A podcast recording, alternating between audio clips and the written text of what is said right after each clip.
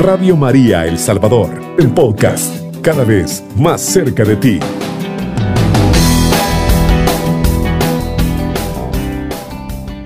Qué precioso es Dios que nos regala una oportunidad más para continuar evangelizando.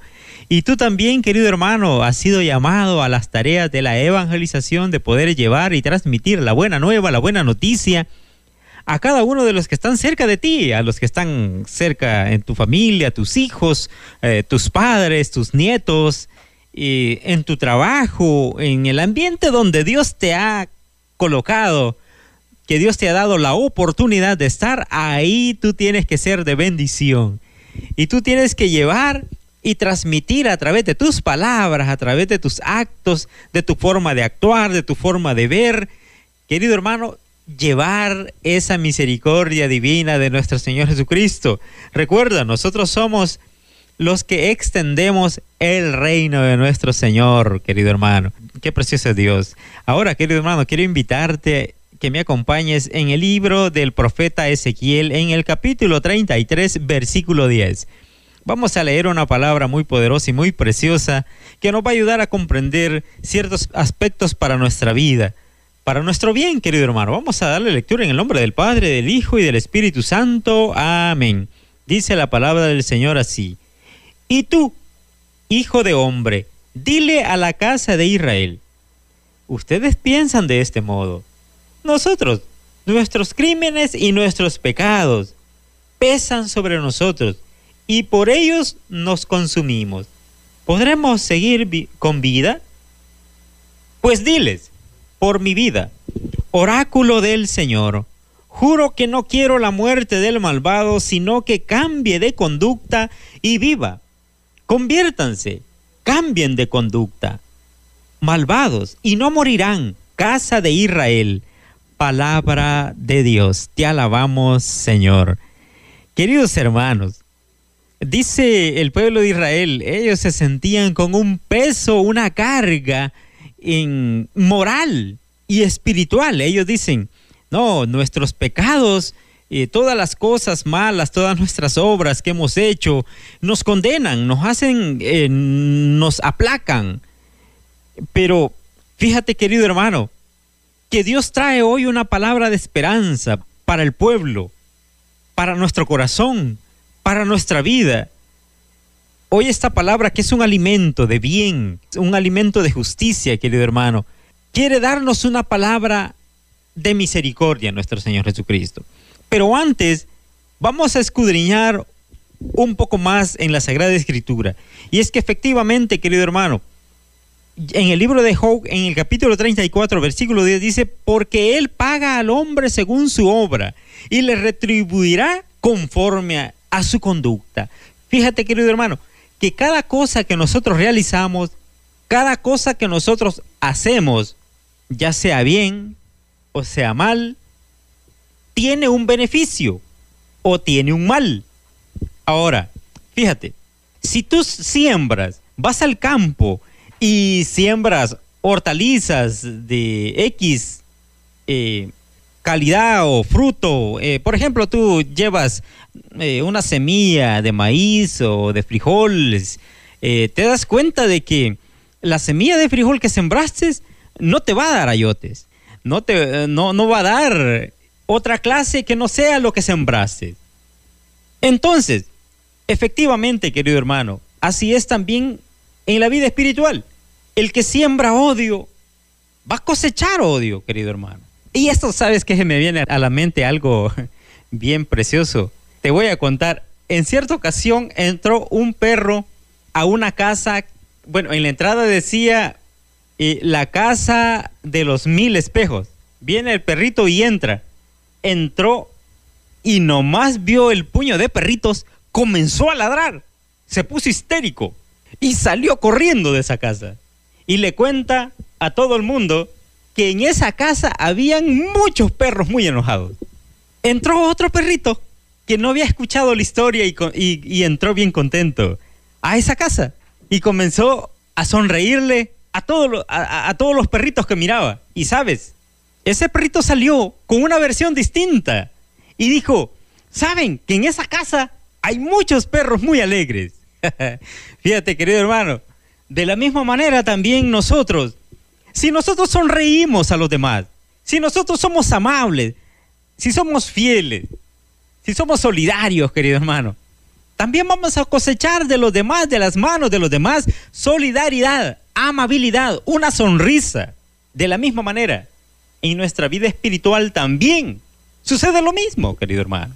Si tú oras, si tú te acercas a Dios, si tú vas confiadamente a, a tener una común unión con Dios, querido hermano, vos vas a tener muchos beneficios espirituales. Cada día en tu ser interior vas a tener menos cargas, vas a tener menos dificultades para poder confiar en Dios en medio de las circunstancias difíciles que se presentan a diario. Porque ¿qué es lo que pasa? Que cuando se presentan a veces las circunstancias difíciles, nosotros decimos, hoy sí estoy fregado. Estas situaciones están difíciles, como decía el pueblo de Israel, todas las cargas, todas las cosas malas que hemos hecho pesan sobre nosotros. Y, y así realmente vida no sé si vamos a poder tener porque con todas estas situaciones, con todas las cosas malas que hemos hecho, no, esto está difícil. Pero, ¿sabes, querido hermano? Dice en el Salmo 62, 10, dice, una vez habló Dios, dos veces he oído esto, de que Dios es poder, tuya, Señor, es la misericordia, pues pagas a cada uno conforme su obra. Mira, querido hermano, nuevamente el Señor viene a decir que Él paga según conforme la obra del hombre, porque Él es justo, Él es justo. Fíjate también en el Proverbio 24:12 nos habla, porque si dices lo cierto es que no lo supimos, ¿acaso no lo considerará el que pesa los corazones, el que mira por tu alma? Él lo conoce y él paga al hombre según sus obras. Nuevamente vuelve a decir, porque de, delante de los ojos de Dios, Él lo escudriña todo, Él lo conoce todo, Él lo ve todo. Tú puedes decir, como dice ahorita el proverbio, no, realmente yo no me daba cuenta, o, o tú puedes, puedes excusarte, pero Dios que conoce, conoce tu intención, conoce que tu corazón, dice, eh, eh, bueno, también parece que en Jeremías 17:9 dice, engañoso es el corazón más que todas las cosas y perverso, ¿quién lo conocerá? Yo ya ve que escudriño la mente, que pruebo el corazón para ver cada uno según su camino. Imagínate, dice, dice el Señor, engañoso es el corazón más que todas las cosas y también es perverso, dice el Señor. ¿Quién lo conocerá? ¿Sabes quién es el que lo conoce? Es nuestro Señor, nuestro Padre Dios. Él escudriña y pesa cada cosa, cada, cada cosa que se nos, se, nos, se nos ocurre, ya sea buena o sea mala. Delante de sus ojos no se esconde nada, porque Él trasciende a lo que nosotros no podemos ver.